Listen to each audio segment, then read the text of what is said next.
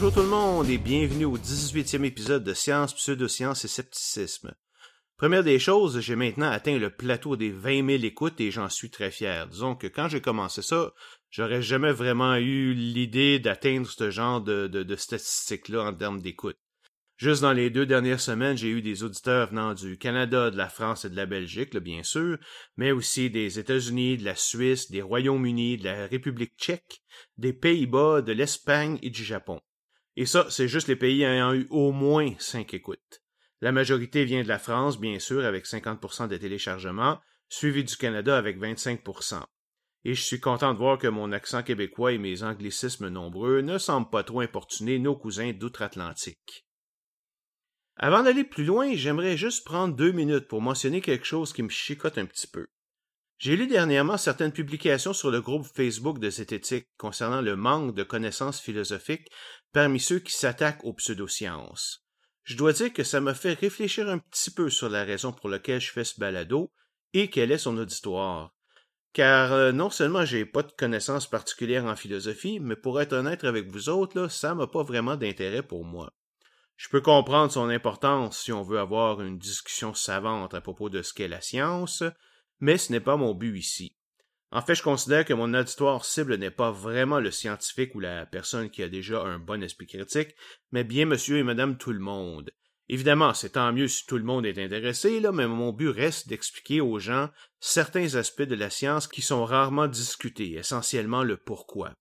Par exemple, la plupart des gens savent que l'homéopathie et l'astrologie ne sont pas considérées comme des sciences, mais ils ne savent pas pourquoi, et ce n'est pas une raison pour eux de ne pas croire en leur efficacité, c'est ça qui est grave. Ils ne voient donc pas de raison de les considérer moins valides qu'une vraie science. Après tout, la science ne peut pas tout expliquer. Mais si on prend la peine de leur expliquer pourquoi les pseudosciences ne fonctionnent pas, ils et elles auront probablement moins de chances, du moins je l'espère, de se faire prendre par la prochaine. Mais chose certaine, ils en ont que faire de la philosophie, comme d'ailleurs la plupart des scientifiques eux-mêmes, en tout cas ceux que je connais. En fait, je pense que le moment qui a été le plus gratifiant pour moi dans cette aventure demeure encore lorsque ma cousine est venue me demander mon avis sur la vaccination, qui, certains d'entre vous l'ont probablement remarqué, est ma cause favorite. Elle a déjà une grande famille, toute vaccinée, mais était de nouveau enceinte, et elle avait entendu toutes ces fausses informations en ligne comme quoi les vaccins causaient l'autisme. Au lieu de paniquer et de croire tout ce qu'elle a lu, elle est venue me poser des questions à ce sujet, et j'ai pu la rassurer. En écoutant mon épisode consacré à ce sujet, elle a compris pourquoi les vaccins fonctionnaient, pourquoi ils ne causaient pas l'autisme, et elle a fait vacciner son dernier. Mais bon, euh, pour être honnête, je suis même pas sûr pourquoi j'ai senti le besoin de parler de tout ça. Je sais pas si c'est juste la crainte de voir le mouvement sceptique devenir trop exclusif et inaccessible par le public en général. Pour moi, ce serait une grande erreur, car on a besoin du plus grand nombre de gens possible pour contrer la grande quantité de bullshit qu'on peut lire sur les médias sociaux. Ou peut-être que je trouvais l'épisode juste un petit peu trop court et que je cherchais juste à le pader un petit peu. On sait jamais. bon, laissons ça un peu de côté, là, c'est pas pour ça que vous avez décidé d'écouter l'épisode. Après le spécial avec Isabelle de la dernière fois, on revient à la normale avec un sujet très à la mode ces dernières années, les dangers du rayonnement électromagnétique. Si vous vous demandez ce que ça mange en hiver, ce sont les ondes émises par votre téléphone cellulaire, votre Wi-Fi, par les lignes à haute tension, les fours à micro-ondes et un paquet d'autres sources. On va expliquer ce qu'est le rayonnement électromagnétique, pourquoi certains pensent qu'il peut causer le cancer et examiner l'état des connaissances scientifiques à ce sujet. Nous allons également aborder le problème de l'hypersensibilité électromagnétique, selon laquelle le rayonnement électromagnétique pourrait provoquer des maux de tête, des vomissements et autres problèmes de santé plus ou moins graves, et voir s'il y a quelque chose derrière tout ça. J'en profiterai également pour discuter de certains concepts comme le principe de précaution, ce que ça veut dire quand on dit qu'il n'y a pas suffisamment de preuves que quelque chose existe, et de l'effet nocebo.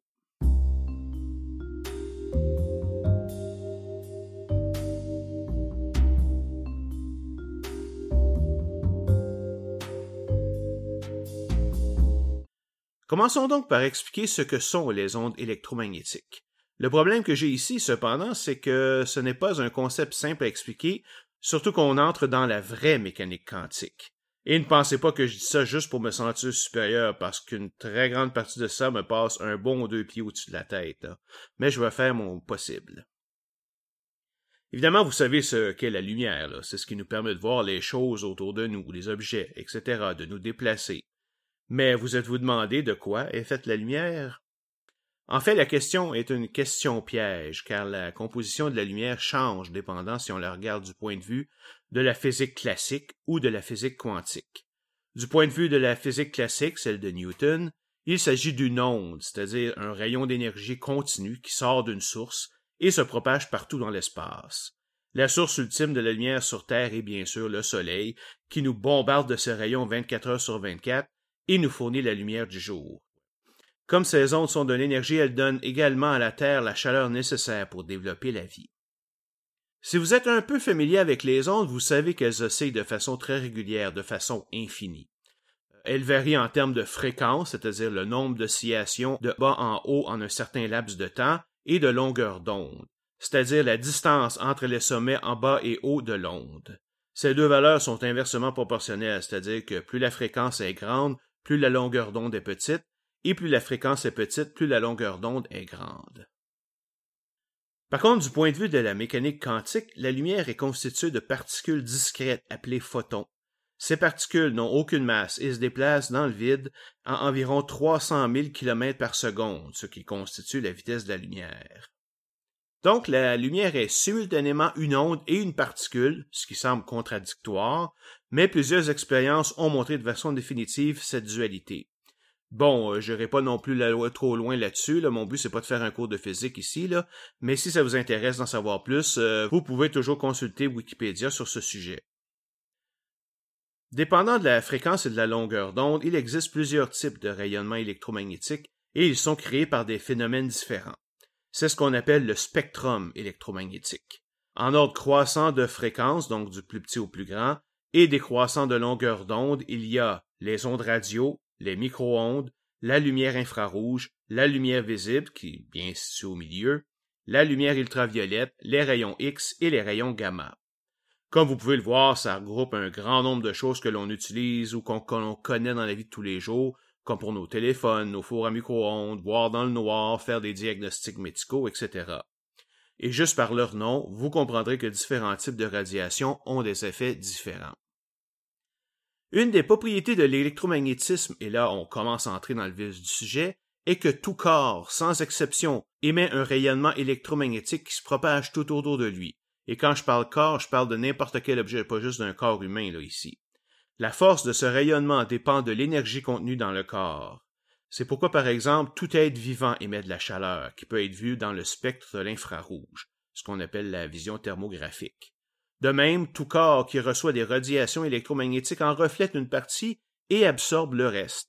L'énergie absorbée est convertie en chaleur et fait grimper la température du corps. Ce dernier point est essentiellement ce qui provoque, à juste titre, certaines craintes.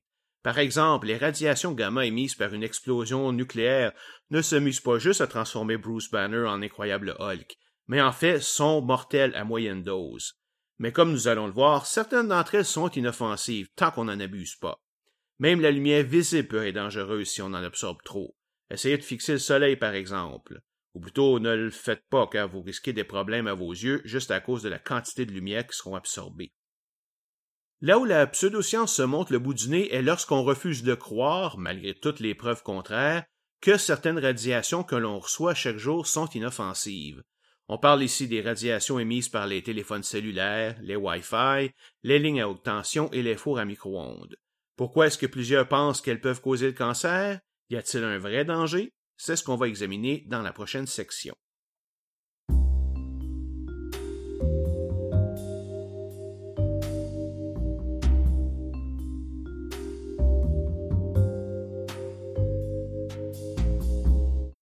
Certains convaincus vont vous dire que nous savons déjà que certaines radiations électromagnétiques sont dangereuses et causent le cancer. Et c'est parfaitement vrai. Une exposition trop intense aux rayons X, par exemple, peut développer des tumeurs. C'est pour ça que quand vous allez à l'hôpital pour passer un rayon X, cela doit se faire le plus rapidement possible et vous ne pouvez le faire à répétition. Quant au rayon gamma, ben c'est le genre de radiation qui est produite par une explosion atomique. Alors oui, elle est très très dangereuse car elle est remplie d'énergie. Quand elle entre dans votre corps, même en petite quantité, elle va détruire les cellules et créer des dizaines de tumeurs cancéreuses dans quelques années. En forte dose, elle est mortelle en à peine quelques heures. Mais ça ne veut pas dire que toutes les radiations sont mauvaises. On pourrait même dire que plusieurs sont simplement essentielles à la vie. Premièrement, elles dégagent la chaleur, ce qui fait que la température de la Terre est propice au développement de la vie.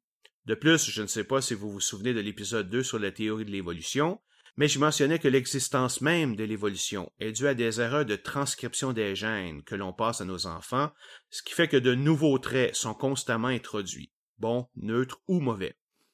Puis le processus d'évolution fait en sorte que ceux qui donnent une meilleure chance de survie à leurs possesseurs, et donc leur permettra d'avoir plus d'enfants, fleuriront.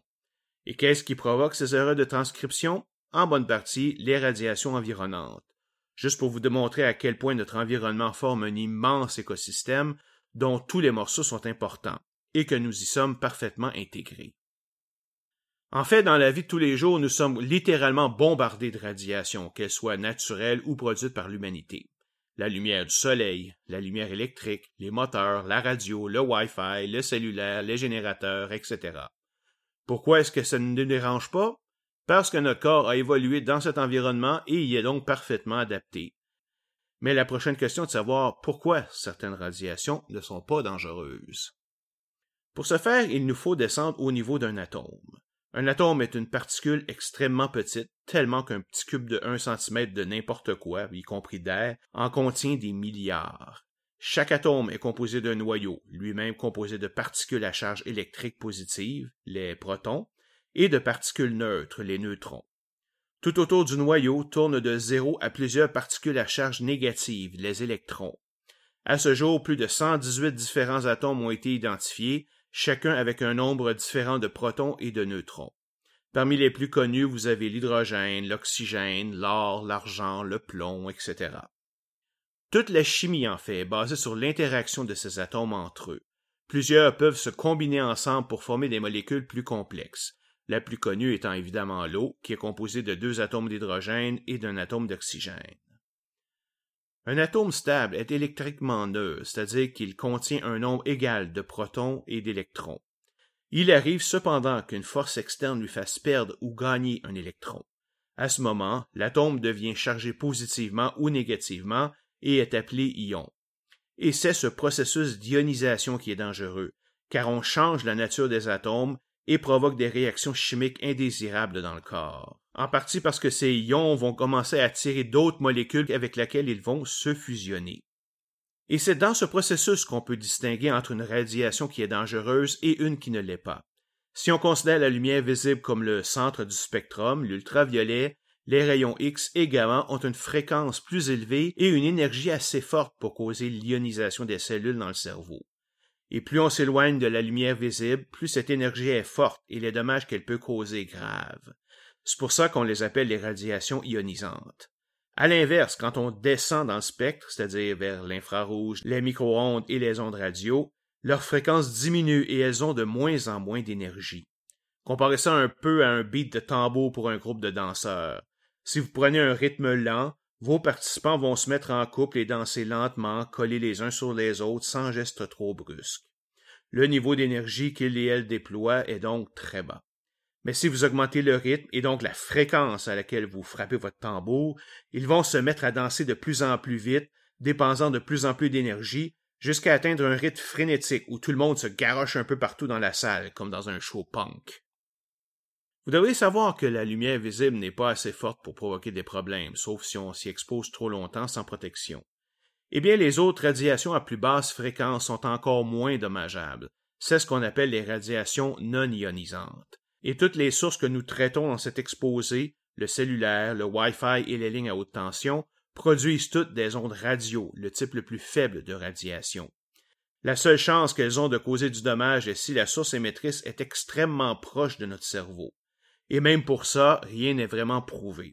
En fait, à ce jour, le seul effet physique que l'on peut vraiment mesurer est qu'elles produisent de la chaleur si elles sont émises en nombre suffisant. C'est comme ça que votre four à micro-ondes fonctionne et pourquoi il est dangereux de vous installer devant une grande antenne qui émet des micro-ondes. Mais encore là, c'est une question de concentration. Si vous vous éloignez le moindrement de l'antenne, la concentration de radiation descendra tellement rapidement à cause du dispersement qu'elles n'auront probablement aucun effet sur la matière vivante.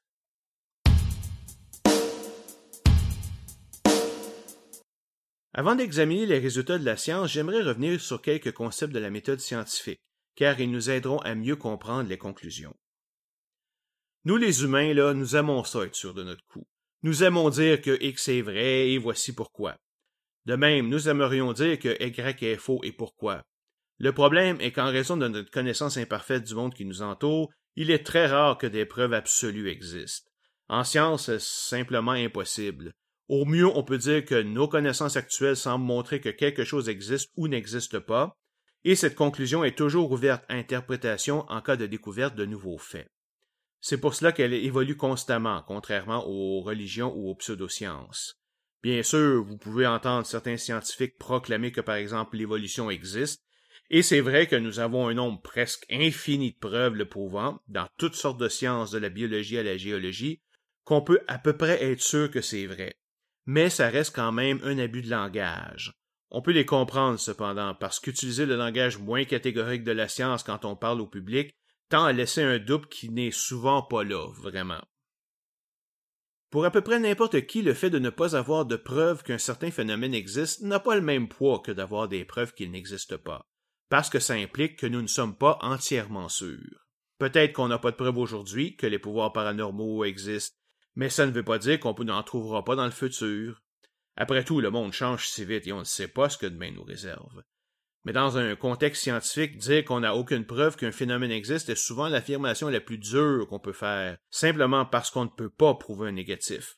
Je ne peux pas prouver qu'il existe un dragon invisible, inodore et immatériel dans mon condo, mais vous ne pourrez jamais non plus prouver qu'il n'existe pas, car je pourrais toujours dire qu'il est indétectable par tout moyen que vous pouvez imaginer. Tout ce que vous pouvez dire au mieux, c'est qu'il n'y a aucune preuve que ce dragon existe, et comme il n'a aucun effet sur le monde d'une façon ou d'une autre, vous allez vivre votre vie comme s'il n'existait pas. C'est d'ailleurs en grande partie ce mode de raisonnement que les athéistes utilisent. Tout ce que je vois autour de moi peut s'expliquer par des phénomènes naturels, alors je n'ai pas de raison de supposer l'existence d'un créateur qui règne sur tout. Cette incapacité à prouver qu'un phénomène n'existe pas est aussi à la base du principe scientifique qui dit que c'est à celui ou celle qui assume son existence de le prouver, et que plus un phénomène est extraordinaire, plus il demande des preuves extraordinaires. C'est absolument la seule méthode pour que la science puisse progresser et se concentrer sur les phénomènes qui ont au moins une chance d'être vrais. Et il ne faut pas non plus être naïf, ce n'est pas parce qu'une hypothèse est soutenue par un ou deux faits qu'elle est automatiquement vraie. Ces faits pourraient être causés par un phénomène complètement différent, en fait. C'est pourquoi pour qu'une hypothèse se transforme en théorie scientifique, il faut qu'elle soit testée et confirmée de multiples façons par différentes personnes. C'est la raison pour laquelle la fusion à froid est pratiquement disparue, car personne n'a pu répliquer l'expérience initiale de Pons et Fleischmann. Un autre aspect que l'on doit aussi considérer est que tout, absolument tout, peut causer le cancer. Tout n'est question que de dosage. La pomme est cancérigène si on en mange un million par année. Peut-être que les ondes cellulaires sont dangereuses si on parle directement dans notre cellulaire 24 heures par jour, 365 jours par année. Mais évidemment, ce sont des conditions extrêmes qui ne se retrouvent jamais dans le monde réel. Si vous vous souvenez de l'aspartame, elle est considérée sans danger tant qu'on boit 16 canettes ou moins de boissons gazeuses par jour. En fait, plein de choses dont on a besoin peuvent être mortelles. Notre corps a besoin de fer et de zinc, mais n'avalez jamais des boules de métal, vous allez vous empoisonner. On peut même mourir d'empoisonnement à l'eau si on en boit trop.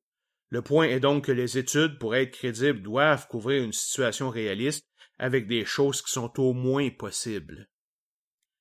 La prochaine chose dont j'aimerais parler ici est le principe de précaution. C'est un principe très simple que nous utilisons tous probablement tous les jours de façon instinctive, mais qui est aussi de mise pour les nouvelles inventions et découvertes.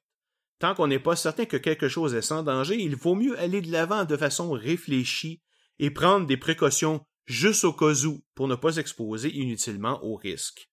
Et la raison de ce petit aparté est qu'on ne peut prouver que le rayonnement électromagnétique ne cause aucun dommage à l'être humain, en raison de notre connaissance incomplète de la physique et de la biologie. C'est d'ailleurs pour cela qu'il est préférable d'adopter le principe de précaution, comme on en a parlé plus haut. Par exemple, on n'utilise pas le cellulaire depuis assez longtemps pour qu'on connaisse ses effets sur des personnes de 60 ans qui l'utilisent depuis leur enfance. Surtout que notre cerveau est en constant changement jusqu'à l'âge de 25 ans. Alors oui, je pense que c'est une bonne idée de mettre des limites sur son utilisation pour les enfants et adolescents. Aussi, on peut prendre quelques précautions juste au cas où, comme utiliser des écouteurs et un micro, ou limiter la longueur de ses appels à quelques minutes, etc. Ça ne coûte simplement rien. D'un autre côté, abuser de ce principe ferait en sorte qu'on resterait enfermé dans notre maison sans radio, télévision, téléphone, Wi-Fi et cellulaire, loin des lignes électriques. Autrement dit, il faudrait vivre en ermite dans la forêt. Et ne sortez surtout pas dehors, vous pourriez vous faire manger par un ours. Mais ben, je sais pas si ce genre de vie vous intéresse, là, mais moi, là, c'est niette, là, hein. Finissons notre tour avec l'effet nocebo. Non, non, je me suis pas trompé de mot. Vous connaissez l'effet placebo, dont on a beaucoup parlé dans ces euh, différents épisodes, qui fait que les gens vont mieux juste par le fait de prendre des médicaments ou d'être traités, même si ceux-ci ne sont en fait que du sucre.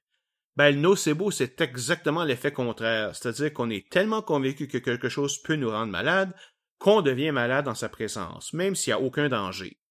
Entendons-nous, là, tout comme le placebo ne peut guérir car il agit principalement sur les symptômes, le nocebo peut faire en sorte qu'une personne se sente mal et ait des étourdissements, mais il ne causera pas le cancer.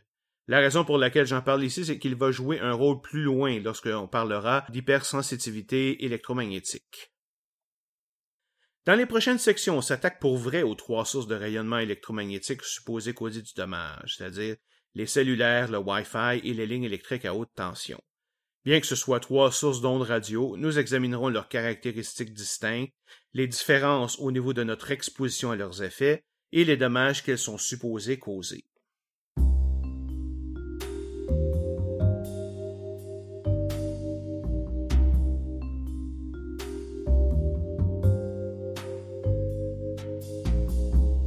Commençons donc par le cellulaire. Tout le monde a entendu parler du risque possible que les cellulaires pourraient causer le cancer du cerveau. Il y a deux raisons principales à cette croyance. La première est que le cellulaire, lorsqu'il est utilisé, émet des ondes radio, et la deuxième est que lorsqu'on l'utilise, on le tient contre l'oreille juste à côté du cerveau. La peur est donc que puisque notre corps, comme tout autre objet, absorbe une partie des ondes, elle pourrait nuire au fonctionnement ou même détruire certaines cellules de notre cerveau.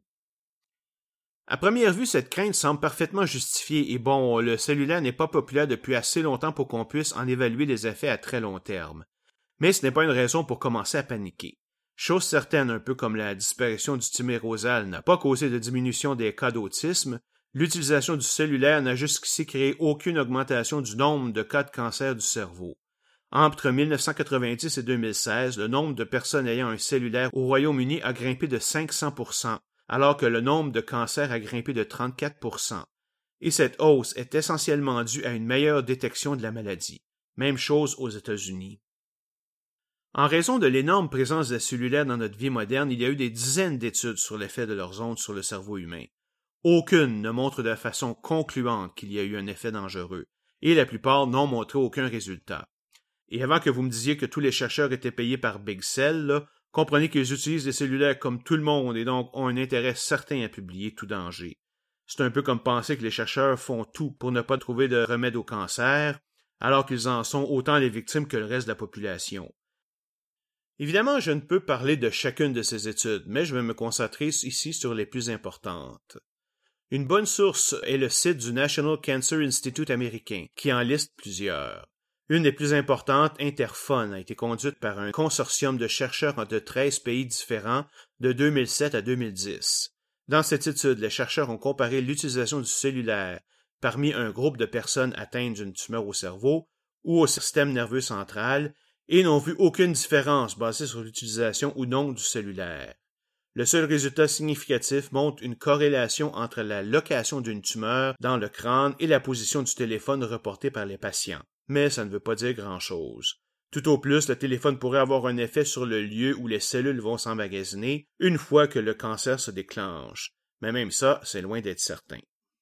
Juste pour vous montrer à quel point se fier à une seule étude peut montrer des choses bizarres, une analyse des résultats pour cinq pays de l'Europe du Nord ont montré un risque plus élevé de neurinome de l'acoustique parmi les gens qui ont utilisé un cellulaire pendant plus de dix ans.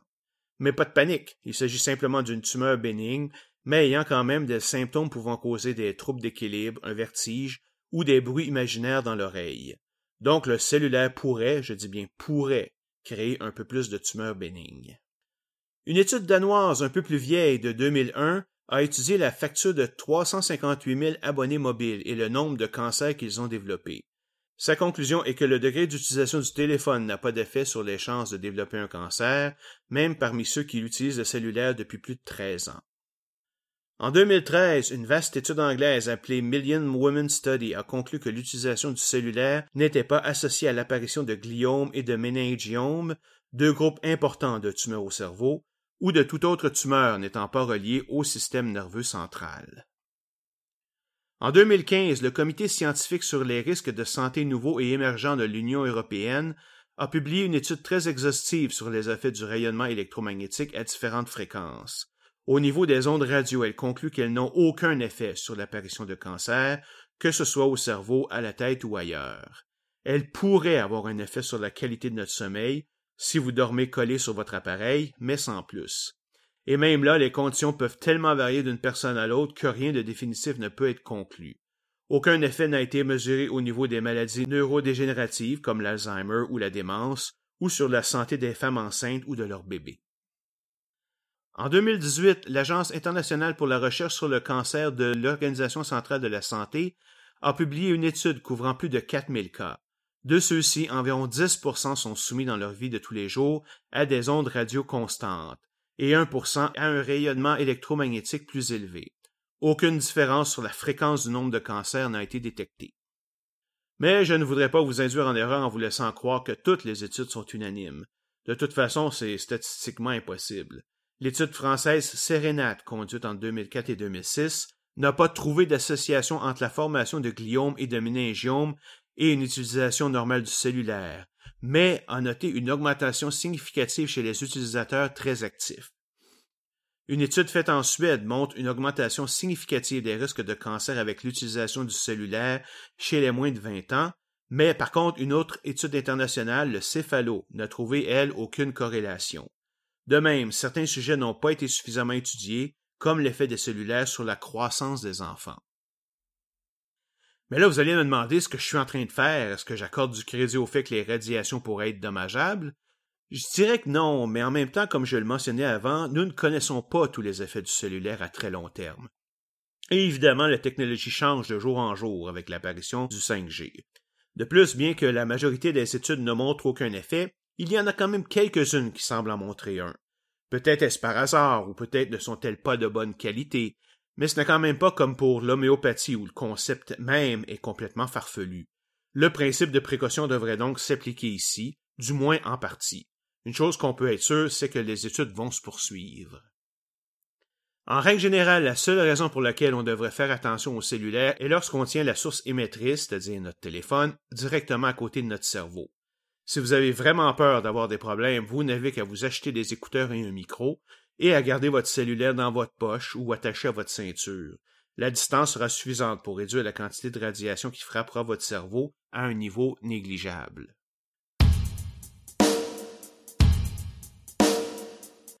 Jusqu'à maintenant, on a parlé presque exclusivement du téléphone cellulaire, mais une source encore plus importante de rayonnement électromagnétique sont les ondes Wi-Fi.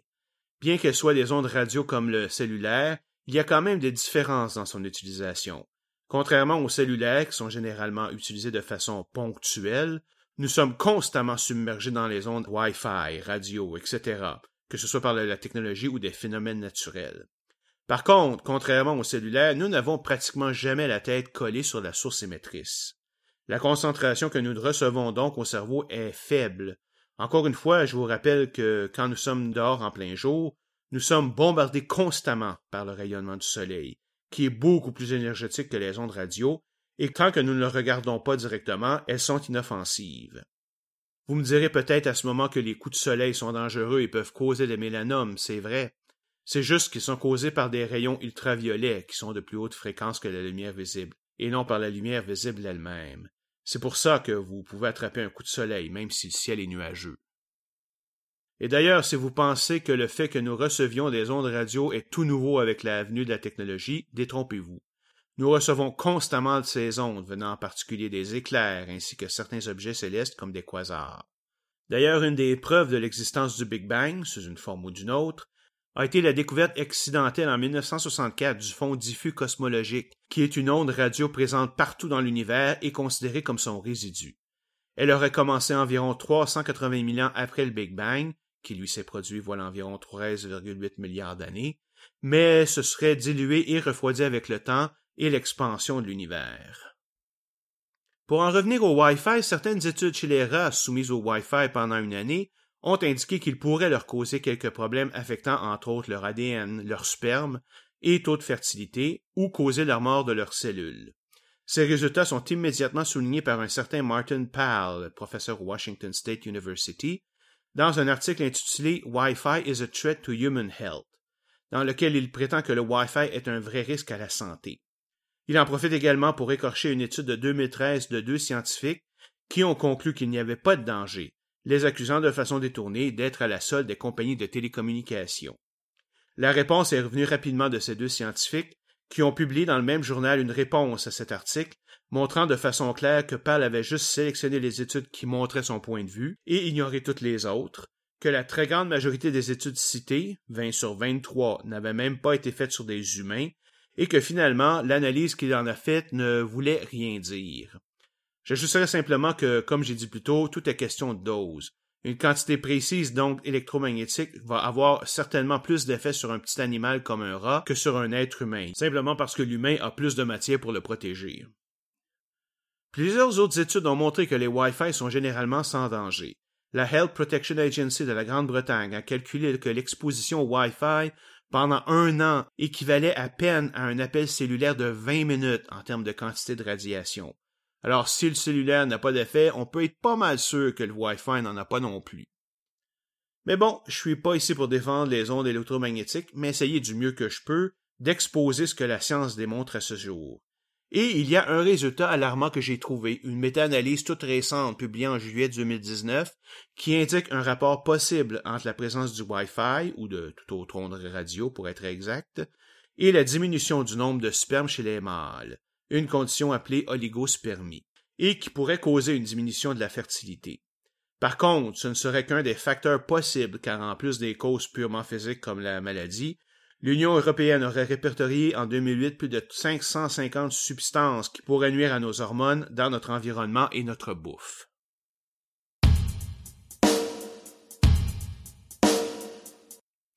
La dernière source de rayonnement dont j'aimerais parler sont les lignes électriques à haute tension. C'est particulièrement important pour nous au Québec car la grande majorité de notre électricité vient des barrages de la rivière La Grande, environ 950 km au nord de Montréal, et transportée par Hydro-Québec sur des lignes de 765 000 volts. Une des différences avec le cellulaire et le Wi-Fi est que ces lignes existent sous une forme ou une autre depuis plus près d'une centaine d'années, et que des études sur leurs effets sont faites depuis longtemps. De plus, ces champs magnétiques sont des ondes à très basse fréquence, encore plus basses que celles du Wi-Fi et du cellulaire. Elles sont donc encore moins dommageables. En 2002, l'Agence de recherche internationale sur le cancer, un organisme de l'Organisation mondiale de la santé comme je le disais, a publié une monographie très poussée de près de 3450 pages sur les ondes à très basse fréquence et a conclu qu'aucun effet n'a pu être mesuré chez l'être humain.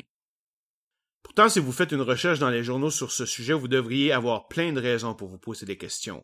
J'ai eu des articles dans la presse, sur Radio-Canada et plusieurs autres, citant des dangers potentiels des lignes à haute tension. Ce qui est bizarre est que, dans les deux articles que j'ai lus en profondeur, la réplique a été donnée à Hydro-Québec au lieu de scientifiques neutres, et évidemment, tous ceux qui sont en désaccord soulignent avec raison qu'Hydro-Québec a tout intérêt à minimiser les dangers des lignes à haute tension, puisque c'est elle qui les pose. La société cite bien sûr l'étude de l'OMS, mais encore une fois, tout le monde la voit comme un parti intéressé. En fait, des questions sur les effets de lignes à haute tension sont apparues dès 1979, alors qu'une étude publiée dans le American Journal of Epidemiology semblait indiquer un rapport entre ces lignes et l'apparition de la leucémie chez les enfants. Cela a provoqué l'exécution de plusieurs autres études sur le sujet, et une méta-analyse en 1995 trouve que plusieurs d'entre elles supportent ce résultat.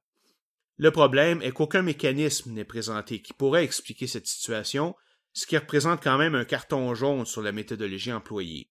Par la suite est venue l'étude de l'OMS qui est venue rétablir la situation en montrant que les effets sont nuls. Et là, cette situation n'a duré que jusqu'en 2005, alors qu'une autre étude supporte l'idée que d'habiter à moins de 200 mètres d'une ligne à haute tension avait un effet sur le nombre de leucémies chez les enfants. Mais plusieurs chercheurs, indépendants, je le rappelle, trouve plusieurs problèmes dans l'interprétation statistique des résultats et montrent que la corrélation disparaissait si on les analysait de la bonne façon. De plus, l'étude n'avait même pas mesuré le niveau des radiations auxquelles les sujets étaient exposés, ce qui rendait le résultat pratiquement caduque. Là. Mais ça n'a pas empêché évidemment l'étude d'être très publicisée, et elle est d'ailleurs utilisée par les deux articles que je mentionnais plus haut. Sa répudiation, évidemment, elle, a été enterrée quelque part dans la fin des journaux et personne n'en a entendu parler par la suite. Mais depuis ce temps, les études montrant une absence d'effet se sont multipliées. Une des plus importantes a été publiée en 2013 et porte sur l'analyse de 50 000 cas de cancers de toutes sortes, incluant la leucémie et les cancers du cerveau, du sein et de la peau. Aucune relation n'a été trouvée. En 2019, l'Université de Montréal et l'Institut de santé publique du Québec ont publié une étude sur l'exposition de femmes enceintes au champ magnétique des lignes à haute tension. Plus de 800 000 bébés ont été suivis entre 2006 et 2016, en fonction du développement ou non d'un cancer et la distance avec une ligne à haute tension. Une analyse approfondie montre que l'apparition ou non d'un cancer n'a strictement rien à voir avec la distance entre la maison et la plus proche ligne de haute tension. J'ai mentionné tout à l'heure que d'utiliser Hydro-Québec pour réfuter la prétention que les lignes à haute tension sont sans danger n'était pas une bonne idée. Mais en fait, la société a un argument massu. Elle emploie des milliers de travailleurs qui montent tous les jours travailler sur des lignes à haute et très haute tension, mais l'incidence de cancer n'est pas plus élevée parmi eux que parmi le reste de la population. J'ai tenté de faire la même recherche pour l'électricité de France, mais le résultat n'est pas vraiment comparable, car EDF travaille beaucoup avec le nucléaire, ce qui vient fausser le résultat car évidemment les radiations nucléaires sont ionisantes de par leur nature. On peut donc pas vraiment faire de comparaison.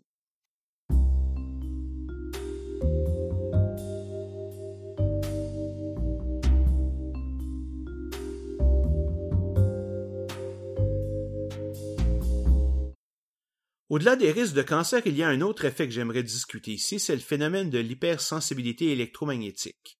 Il s'agit d'une condition que certaines personnes auraient et qui les rendrait sensibles aux ondes électromagnétiques.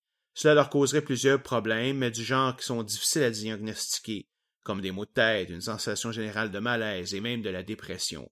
Ces symptômes apparaissent quand ces personnes sont soumises à des sources de rayonnement électromagnétique. Plusieurs cas aux États-Unis ont mené à des poursuites aux civils.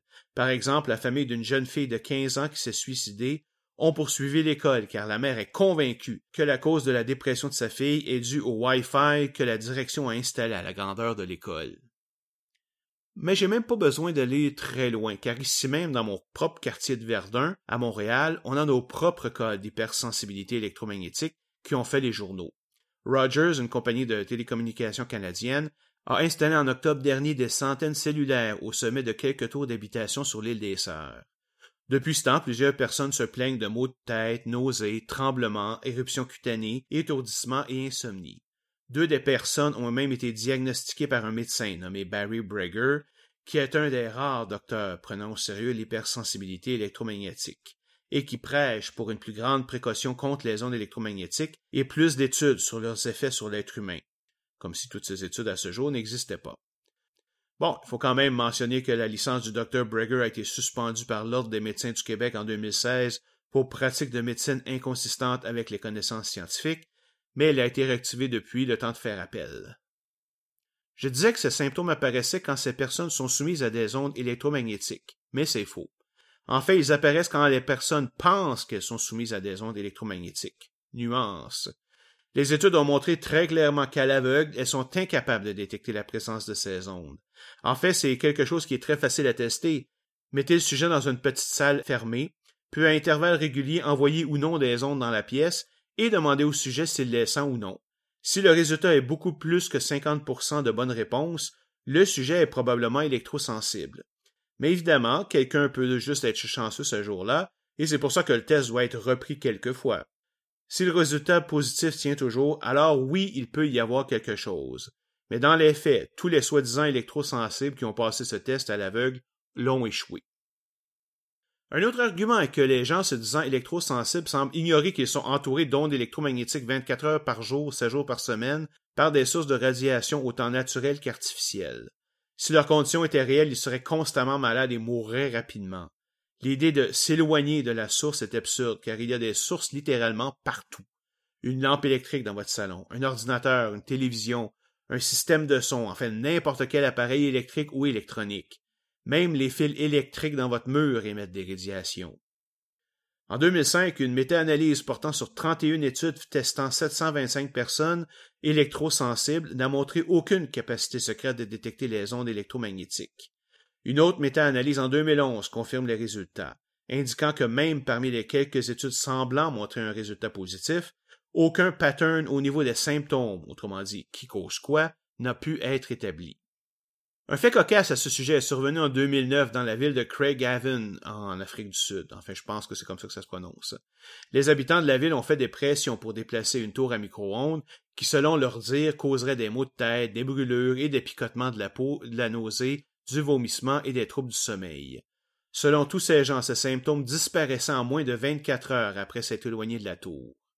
Le problème est qu'au moment même où ils se plaignaient que les symptômes continuaient, la tour avait été désactivée depuis plus de six semaines et personne ne s'en était rendu compte. D'un autre côté, je ne veux pas dire que ces personnes imaginent ces symptômes. En fait, plusieurs d'entre eux sont sérieux et facilement mesurables. Mais alors, d'où viennent-ils? Ben, dans le cas de la jeune fille qui s'est suicidée, c'est simplement sa mère qui a décidé que les ondes Wi-Fi étaient le problème. Un peu comme Jenny McCarthy a décidé que le vaccin était la cause de l'autisme chez ses enfants. C'est-à-dire sans aucune preuve. Quant aux symptômes, c'est à peu près certain qu'ils sont causés par l'effet nocebo. Autrement dit, la personne est tellement convaincue qu'elle sera malade qu'elle le devient, exactement le contraire de l'effet placebo. Ces personnes ne se rendent pas compte qu'elles sont constamment sous l'effet de radiation électromagnétique dans leur propre maison, et donc qu'elles devraient être toujours malades. Si elles ignorent qu'une forte source est active, elles n'auront aucun symptôme, et quand elles pensent qu'une source est active alors qu'elle ne l'est pas, elles en ont on ne peut pas vraiment être plus clair que ça, hein, quand il y a quand même des limites. Là. Ce qui est un peu désespérant dans les recherches que j'ai faites, surtout sur les sites de nouvelles, c'est à quel point la qualité de l'information dans les médias est misérable. Beaucoup de publications parlent de l'électrosensibilité comme si c'était un phénomène maintenant reconnu. Un simple exemple, j'ai mis deux articles dans mes références sur la situation sur l'île des Sœurs. Un du journal Métro, un quotidien encore plus cheap que le journal de Montréal, et l'autre du National Observer. Dans le premier cas, aucune mention n'est faite qu'il n'y a aucune preuve de l'existence de l'électrosensibilité, aucune mention du Dr. Breger ou d'opinion contraire. Cela laisse une fausse image où Rogers est la méchante compagnie qui se fout de la vie de ces personnes, alors que ces installations respectent les règles de Santé Canada. Par contraste, celui du National Observer est beaucoup plus équilibré, car en plus de laisser parler des supposées victimes, il expose la situation de Breger, mentionne qu'aucune association sérieuse incluant l'Organisation mondiale de la santé ne reconnaît le soi-disant danger des ondes électromagnétiques et permet au directeur du McGill's Office for Science and Society d'expliquer l'effet nocebo comme explication au phénomène. Au moins, on a les deux côtés dans le même article. Je terminerai cet exposé par un aspect intéressant qui montre que tout le monde, même les scientifiques, peuvent avoir des préjugés un peu pseudo-scientifiques. Les gens de l'île des Sœurs étaient supportés dans leurs efforts par un professeur de l'Université McGill, Paul Héroux, et un professeur de l'Université de Toronto, Anthony Miller, qui pensent, malgré toutes les études, que les ondes électromagnétiques causent le cancer. Et ce ne sont pas les seuls. Plus de 250 scientifiques de partout dans le monde et faisant partie de l'organisation EMFscientist.org ont signé une pétition en 2015 pour encourager l'ONU à reconnaître les dangers des ondes électromagnétiques non ionisantes. La dernière version en ligne a d'ailleurs été publiée voilà à peine un mois, le 10 août 2019. Le problème, comme l'explique le Dr. Stephen Novella de ScienceBasedMedicine.org, est que le texte part du principe que l'électrosensitivité est un fait établi, alors que les études doublement à l'aveugle montrent le contraire. Deuxièmement, en tant que membre de cette organisation, ces scientifiques partagent tous un point de vue commun. Ce n'est pas comme si c'était 250 scientifiques pris au hasard. Je suis sûr qu'on peut trouver dans le monde entier 250 scientifiques qui dénient le réchauffement climatique dû à l'humain, mais ça ne change pas le fait que des dizaines de milliers d'autres l'acceptent. En fait, le texte même de la pétition ne contient aucune information sur les soi-disant preuves qui s'accumulent sur les effets des ondes électromagnétiques et comment elles pourraient s'expliquer. Encore une fois, on peut être en accord avec certaines règles proposées par souci de précaution, mais d'autres sont carrément ridicules.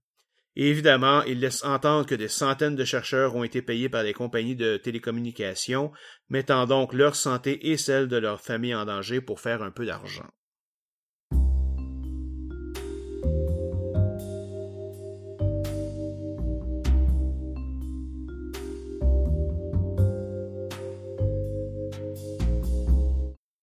C'est tout pour cet épisode de Science, Pseudoscience et Scepticisme.